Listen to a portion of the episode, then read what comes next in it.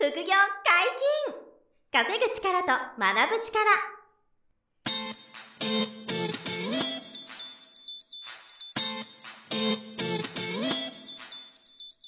この番組は稼げるようになりたいを叶える副業アカデミーの提供でお送りいたします。副業アカデミーはあなたが副業で稼げる状態になることにコミットしたスクール。初級コースから上級コースまでさまざまなジャンルの副業ノウハウを学んでいただけます。詳しくは「副業アカデミー」で検索ください。こんにちは小林正弘です。山本博です。よろしくお願いします。はいよろしくお願いします。本日も二人でお届けします。何の話でしょうか、はい、えー、日本の財政は破綻しないんでしょうか？っていう。うん、なるほど。これ、たまに聞かれるんですよね。はいはいはい。あの、日本の今の状況を見たら、うん、その、毎年大赤字で、はい、破綻しないんですか？って、うん、大丈夫ですか？って聞かれるんで、これ僕最近答えるようにしている。なんて答えるかっていうと、はい、いや、すでに破綻してますよ。あの、答え まして。なるほど。あの、まあ、補足はあって、はい、あの、ただし、その、実体経済は別だよって言ってて。あの、今こうして、日本社会っていうのは回ってて、はい、あの、経済活動が行われているし、うん、その、まあ、デフォルトしましたってわけじゃないじゃないですか。はいはいはい、だから、その、今現在はちゃんと、あの、実体経済としては成立してるというか、まあ、運営されてるんですよね。なので、それと財政って実は別だっていう。おなるほど。そういうふうに考えたりとかいいなと思っていて、はいはいはい、あの、これが、あの、株式会社日本だったらどうかっていうと、はい、もうとっくに潰れてます。とっくに倒産、株式会社だったら。そうですね。通常株式会社だと、うん、その赤字になっても、うん、その資金の調達ができたら、うまく回っていくじゃないですか。はいはいはい、はい、そういう視点から見ても、もうダメ。ダメ。あ、だって、あの、株式会社だったんですよ、日本が。あの、こんな、あの、毎年40兆赤字の会社が、資金調達できないですから。確かに。本来、銀行がお金貸してくれないですよね。はいはいはい、株式会社だったんですよ。うん、だから、資金調達ができない。はい、で、毎年40兆赤字だから、うん、もう瞬間で、あの、倒産なんですよ。はいはいはい。なんですけど、実際はさっき言った通り、経済は回ってて、うん、みんなこうやって生きていると、いうことで、じゃ株式会社じゃないから成立している。まあ国家だからなんですよね。はいはいはいはいで、まあ、どういう状態かって言ったら、その、まあ、株式会社は銀行からお金借りられないんだけど、はい、その、株式会社日本というこの会社は、あの、普通の会社じゃなくて、はい、あの、自分で、その、お金をあの、要は、印刷できるっていう能力を持ってるんですよ。すごいですよね。そう。だから、え、銀行お金貸してくれなくても、いいよ、自分で作るからお金、するから、みたいなことになってるから、あの、まあ、いわば無限にお金をする力を持ってるんですね。まあ日本が、はいはい、日本国が。日本円を。日本円を、日本円を印刷する力があるんですよ。はい、じゃあどうやって印刷するかっていうと、借金を増やすんですよね。はい。で、借金ってのは基本国債。うん、国債っていうのを発行して、はい、国の債券ですよね。国債を発行して、それを、えー、例えば銀行とか保険会社とか、個人の人がみんな買ってるわけですけど、はいはい、まあ銀行預金の多くが、まあ国債にこう実は回ってるんですけども、はい、まあそのえー、借金をすることで、えっ、ー、と、お金がまあ、うんと、なんていうの、際限なく増やせるんですよね。うんうん、日本銀行が、日銀が。はい、だから、その、えっ、ー、と、今。それをせずにお金をただただ印刷してしまうと、うん、円の価値がもうむちゃくちゃになってしまって、そうです。その世界的なその信用度もなくなるし。なくなっちゃう。から、経済活動もできないから、そういうことが、はできない。できない。お金をする能力はあるけど、それはまあ、できない、うん。その代わりに国債を発行することで、そうです。バランスを取ってお金を。そう。債券と紐付けてあるから、そうそう、そういうことなんですよね。まあ、っていうことになってると。はい。いう感じ。で、あのー、日本の今、その、財務、財政って年間どうなってるかって、まあ、有名な話ですけど、うん、2021年で言えば、あの、まあ、ちょっとごめんなさい、途中なんで確定じゃないですけど、まあ、予算案っていうのは当時あったんですけど、えっ、と、歳入、えっ、と、その、えっ、と、使っえっと、収入と支出がありますよね。歳入と歳出があるんですけど、はい、約、えっと、106兆円ぐらいかな。110兆ないぐらいかな。106.6兆とかの歳入があって。はい、あ、というのは。税金の収入がそれぐらいあ、あ、その、えっと、税金は、あの、その中の、うんと、6割ぐらいなんですよ。はいはいはい。そう、6割ぐらい税収があるけど、はい、実際は、えっと、まあ、100に、100にしましょうか。例えば、100兆いるとしたら、はい、えっと、お金が年間日本は100兆いると。はい。なんだけど、税金は60兆しか入ってこないんですよ。なるほど。そう、約、約ですね。はい、で、40兆足りないんですよ、毎年。はい、だからこれを、あの、その、国債を発行して、なるほど。えー、吸ってると。はいはいはいはい。いう、こういう構図なんですよ。うんもう大赤字ですよね、はい、毎年ですよ。で、それが累計千何百兆円、借金が、もうずっと溜まるのみ、ね、溜まるのみっていう、そう、はいはい、状態になっていると。うんで、あの、なので繰り返しですけど、株式会社ならもうとっくに倒産してるんで、はい、財政って破綻しないんですかって聞かれたら、いやもう破綻してますよっていう答え。うん、ただ、えっ、ー、と、実体経済としては別の話で回ってるよねと。はい。で、えっ、ー、と、まあ、それはその、えー、なんていうんですかね、えっ、ー、と、切り分けといた方がいいんですが、あの、結局、間違いないのは、あの、日本が借金をやっぱ増やしていってしまっている状態なのは、うん、もう間違いない事実。今もですね。今、今もなお。はいはいはい、うん。なので、まあ前も言いましたけど、借金時計とか計算、うん、検索してもらえばね、はい、毎日すごい勢いで、借金がパラパラパラパラってこうメーターが上がって、ずっとそう、増えていっている状態なので、これ僕の財布に入ったかなと思って見てますけど。自分の財布にプラスで入ってきてくれるならね、ハピネスなんですけどね。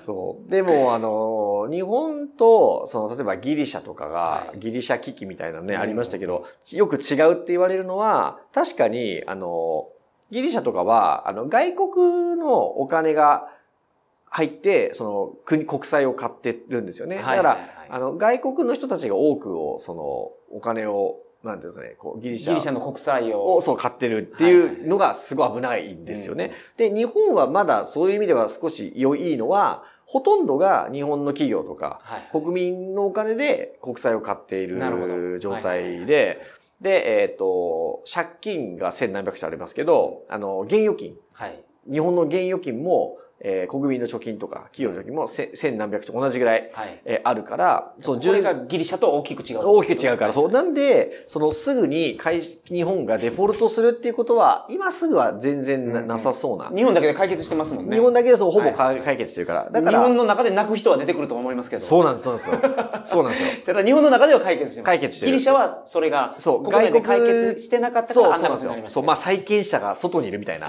感じなんですよね。でも日本は完結してるから、ちょっとリスクはは、そういう意味では少し低いんですので、はい、すぐに明日デポルトとかないんですけど、うん、ただ、繰り返しですけど、借金はもうどんどん増えていってて、はいで、少子高齢社会で若者が減っておじいちゃんおばあちゃんが増えてて。そこなんですよね。それが、そう、止まんないから、少子化が。増えてても、将来的に、例えば子供がたくさんいて、あと10年後見よれと。そう。もう、そう、2億人になりますよね。そう。そう、2億人になるから、大丈夫だったらね。そう、そういうなんか先の展望があればいいですけど。そう。だけど今ね、1億2000万ぐらいで、はい、あの、このまま人1億切ると言われてるんでね、どんどん人が減ってってて。コロナでかなり減ると思いますよ。コロナでね。あの本当ですよ。ショッキングなニュースがあったじゃないですか。妊婦さんが病院に行けずに。うん、うん、ありましたね。ご自宅で出産して、亡くなったみたいなニュースがあって。ありましたね。ああいうセンセーショナルなニュースが出ると、ちょっと今年はやめとこうかなと子供作るの。いや、なりますよね。何年か先にちょっと、うんうん、今産まない方がいいな、みたいな。うん。だから、さらに少子化が加速するんで、はい、おじいちゃんおばあちゃんは増えてて、はい、若者が減りまくっていると。うん、で、年金は当然、受給者が増えると。はいで、年金は、あの、若者はもらえる額が当然減っていきますよね。はい、現役世代が支えている制度なんで。そうですね。だ破綻して年金も減っていきますよ。で、えっと、医療費の負担も、日本は恵まれていて、今、あの、3割負担とかですけど、あの、社会保険ある人、はい、で、3割負担ですけど、それもおそらく、あの、3割5分とか。いや、もう維持はできないと思う。ね、そう、自腹負担を増やすよ、みたいな。高齢者の医療費はちょっと増えましたもんね。あ、増えました。あの、えっ、ー、と、年金所得が高い方は、医療負担が増えるっていう話で、もう進んでいるのかな、うん、もう始まったのか進んでるかですよね。はい、それも高齢者からもそれはあるし、うん、若者も当然医療負担増えていくでしょうし、うん、で何より増税ですよ。消費増税とか、あの、所得税、住民税は上げていかないと、はい、このコロナショックで借金また国債増やして、借金増やしまくって、お金すりまくってるんで、はい、どっかで生産回収していかないといけないから、税金が増税方向なんですよ。まあ、政治家の皆さんはね、そう票を取んなきゃだから、消費税を抑えるとか、うん、あの、もしかしたら年収1000万以下の人の、あの、所得税を減らすとかなくすとかね。はいはい、そんな話があります野党がそう、アイディア出してたり、そうなるかわかんないですけど、まあそう言ったりねしてますけど、あえて言うけど、将来的には増税しなければ、どう生産するのみたいな状態。っていう、こういう日本なんですよ。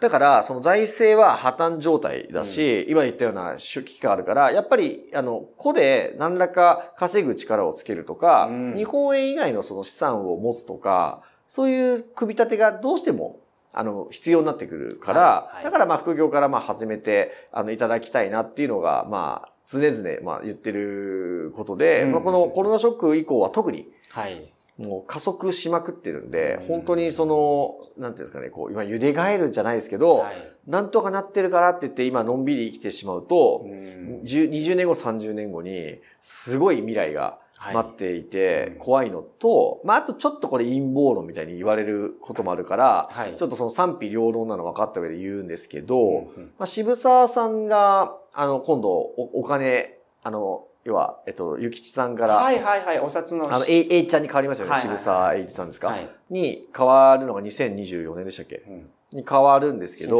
そう、はい、そこもちょっと警戒しといた方がいいのは、うん、えっと、要は、新通貨みたいな形で、はい、要はそのタンス預金とかも一旦出してねってなるかもしれないんですよね。要は、タンス預金のき、き地を、はい、あの、一回出してくださいと、新しくするからって、まあそこまで言うかわかんないですよ。あの、どっちも使える時代に、が続くと思うんですけど、過去一度、日本ってあの、預金封鎖して、新通貨発行っていうのをやってるんですよね。で、あの、今、状態としてはやってもおかしくないんですよ。今、日本の現預金を封鎖して、借金を帳消しにできるんですよ、今。あ、要は日本の借金と日本の現預金って、同じぐらいやから。トントンぐらいだから、あの、生産して、新しい通貨でやり直そうみたいな陰謀論じゃないけど、はあるんですよね。はいはいはい、それで、まあそこまで僕は一気にやることはないと思うんですが。それやったら、今の預金はもう全部なくなるってことですか一回なくなって、ただまあもしかしたら、あの、それに見合うだけの、えっ、ー、と、価値を10分の1にして、新通貨は配布するのかとかね。はい、例えば、例えば、あの、そんなことはなかなかできないですけど、でも一回みんなで死のうと。一、はい、回みんなで死んで、借金なくせばですよ。高度経済成長みたいなことがまたあると思うんですよ。その要は、えっと、世界的な競争力がもう一回出ると思うんですよね。うん、あの、単価も安く、はいはいはい、高品質なものができるようになると思うし、あの、一回リセット、リセットすればですよ。はい、技術のある後進国っていうか、まあ発展途上国って言っちゃいけないですけどね。まあ日本がそうなるかもしれないんで、一回地獄を乗り越えたら、はい、強い日本が待ってるとも思うんですよ。うんうんうんだからそういうふうにどっかで借金をなくす工夫が、手こ入れが、まあ過去一回やってるんで、日本って。ね、そう、だからゼロじゃないよっていうこととか、はい、まあそこまで極端にやらなくても、あの円の価値がめちゃめちゃ落ちてい。く方向に仕向けていく可能性は高いんですよ。計画的に。あの、要は悪性インフレを起こして、まあ今始まってますけど、はい、お金吸いまくって、あの、円の価値を下げていけば、うん、まあ世界基軸通貨のドル基軸で言うと、円安になってきますよね。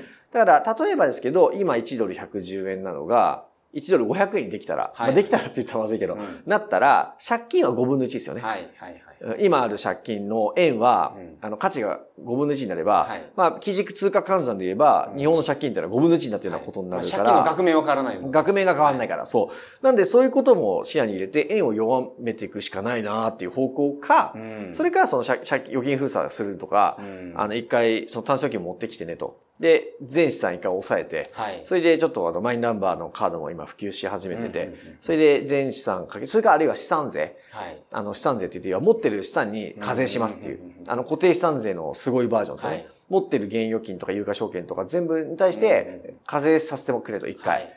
で、それで、あの、バコーンって税金集めて借金減らしていくとかね。わかんないですよ。わかんないけど、そういういろんな、その、手を打たないと、どっかでやばいっていうか、つぼっちゃうような、あの、状態に今日本は向かって、向かいつつあると。うん、そうですよね。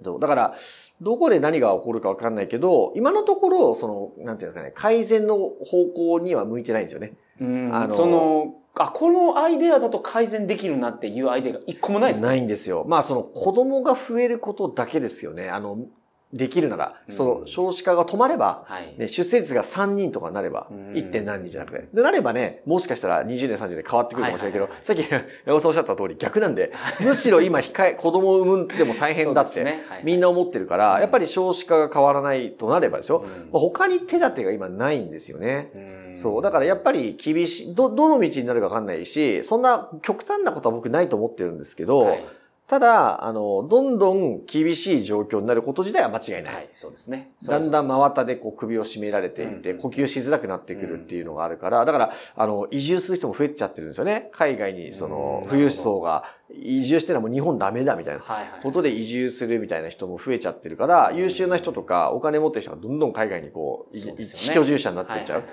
そういう感じになっちゃうから、あの、すごい、なんていうんですかね、その、どんどんやばい方に向かっていくことになるんで、ただまあ、憂いてるのもしょうがないので、まあ今できること何かっていうと、まあ繰り返しですけど、個で稼ぐ力はまず絶対あった方がいいんですよ。はい、本業でこう稼ぐ力、本業で出世して、所得が上がる力、これがまずすごい重要なのと。稼ぐ力は、本当に大事だと思ってて、うん、社会の仕組みがガラって変わって、うん、みんな、例えばもう、0円になったとするじゃないですか。仮にね。仮に。貯金が。そうそう、その後ですよね、そう。その後も。その後に稼ぐ力持ってたら、そこからやり直せるんですよ。そうそう。そういうことなんですよ。はい、だから、個で稼ぐ力があれば、別に新通貨なりで稼げるし、はい、で、個で、例えば不動産持ってればですよ。うん、まあ、あの、不動産持ってれば、新しい通貨でも、あの、家賃がもらえる。ですよね。金持ってれば、金は新しい通貨とか、海外のの米ドルとかでも価値が担保される。そうですよね。ね、ビットコインもそうですよね。日本円がどんなに下がろうが。下がろうが。金にしとけば。そういうこと。そうなんですよ。だから金とか不動産とかビットコインとかっていうものが今あるので、はい、そういったものにポートフォリオやっぱり分散していく備えが、あの、すごく重要で、はいじゃあそのために何が必要っていうと日本円が必要なんですよ。うん、やっぱり日本円を稼がなきゃいけないんで、はい、ただ日本円を稼ぐために今のその本業で所得を上げるとか出世するのと、うん、あとは副業ですよね、うん、副業で収入を増やすっていうこともやっていきながら、その先に今言ったようなポートフォリオの分散みたいな、はい、日本の万が一の厳しい未来に備えて、あの、大丈夫なようにディフェンスする意味でも、はい、あの、日本円を稼ぎながらの、えー、他の現物資産とかデジタル資産にポートフォリオをこう、あの、分けていく、ブレイクしていくみたいなことが、えー、やっぱりやっていってほしいなという結論に最後はなっちゃうんですけど、はいはいはいで、やれることは今すごく増えていて、うん、特に副業は、あの、手段が本当に多く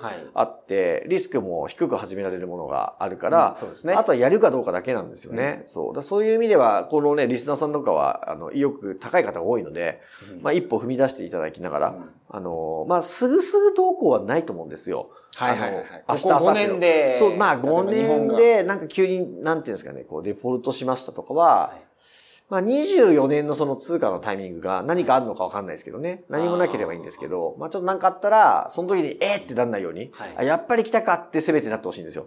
やっぱり来ましたねってそのタイミングでも何かあるかもしれない、ね、かもしれない。まあそれはちょっとね、極端に、あの、言う人も多いんで、絶対そうなるっていう人も多いんですけど、僕はそこまで、あの、絶対そうなるっていうことは思ってないしけど、何か、その、結構入れするきっかけには節目ですよね。はいはいはい。やっぱり。一昨年ぐらいインドは大混乱してましたけどね。え、な、なんででしたっけ？新しい通貨にして、何月何日から古いやつ使えないってしたんですよ。ああ、だから、まさに。それ何のためにかっていうと、うんうん、そのマフィアとかが、現金で、すごい資金を持って要は闇のお金を、闇のお金を認めないためにね。だからその持ってる人が例えば1億円とか2億円とか持ってても、うん、もう出せないじゃないですか。うん、あの、負い目のある悪いお金だったらね、そう出せないから。でも、それを全部なくすために。それは、すごいそう、そういう理由がつけられますからね。はい、だから日本その理由でしたけど、うん、もう市民大混乱です。大変ですよ、うん。地獄ですから。そのもう、ATM からもあのインド人がめちゃめちゃ並んでましたから、そのもう。で、そうしないともう古いお金使えなくなるんですかね。あと一週間で、みたいな。ですよね。なんで、日本が、まあ、極端にそ、それをやる可能性ゼロじゃないっていうことですよね。その、一旦全部現預金出してくれと。はい、もう、タンス預金も紙くずにしますよと。持ってこないと。はい、だからそしたら、持ってきてみんなわーって出すから。はい、で、おっしゃる通り悪いお金は出てこないけど、撲滅させられるっていうか、そう、っていうのもあるから、それを建前にね、そう、そういうことだから、新しい通貨でちゃんと価値があるんだから、一回は出してねってなったりすると。なるほど。でもそれと全資産を、あの、日本国が把握するんで、じゃあ資産税課税しますみたいな。とかいう人がいるわけですよ、極論言うとね。はいはいはい、そう。そしたらみんな、うわーみたいな、うん、何もできませんとか、一回みんなで地獄見て、でも借金なくなるからいいよねっていうのがあるかもしれないと。